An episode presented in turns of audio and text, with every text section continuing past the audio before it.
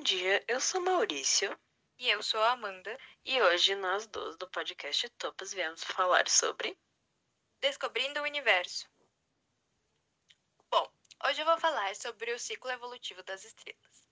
O ciclo evolutivo de uma estrela pode ser dividido em quatro etapas: protoestrela, pré-sequência principal, sequência principal e estágios finais.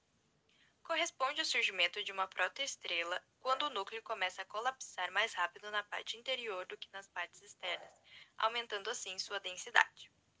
Quando uma protoestrela cessa o acréscimo de massa no seu núcleo, ela se torna uma estrela pré-sequência principal, isto é, ela consegue fundir hidrogênio transformando-o em hélio. Quando o núcleo da estrela pré-sequência principal atinge a temperatura para realizar a fusão do hidrogênio em hélio, ela se torna uma estrela da sequência principal, onde ela passa a maior parte da vida de uma estrela. O estágio final de uma estrela dependerá de sua massa, mas, basicamente, elas podem se transformar em anãs brancas, estrelas de nêutrons ou buracos negros. Classificação das estrelas. As estrelas podem ser classificadas em sete classes: classe O, B, A, F, G, K e E. As estrelas de classe O são muito raras e sua cor convencional é o azul. As estrelas de classe B são estrelas com alta luminosidade e sua cor convencional varia entre o azul e o branco.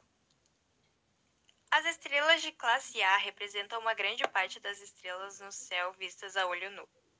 Sua cor convencional é o branco. As estrelas de classe F também têm a mesma cor convencional, que é o branco.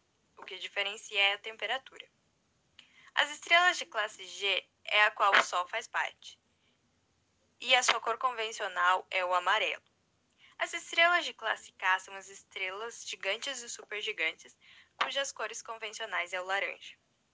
Já as estrelas de classe M são estrelas mais numerosas no céu e sua cor convencional é o vermelho. Agora eu vou falar algumas unidades de medidas utilizadas na astronomia. A gente tem a unidade astronômica, que é a distância entre a Terra e o Sol e é utilizada para distâncias dentro do sistema solar. Ano-luz é a distância que a luz percorre em um ano, utilizada para distâncias maiores, fora do sistema solar.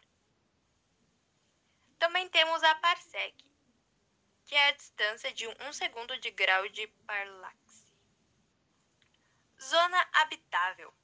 A zona habitável no sistema solar é de aproximadamente dois planetas Terra, e trata-se do local onde a radiação solar é ideal para a geração de vida, pois não é nem tão quente e nem tão fria. E para que um ser humano sobreviva em outro planeta, é necessário que esse planeta esteja em uma zona habitável e que tenha características semelhantes. E foi isso. Tchau!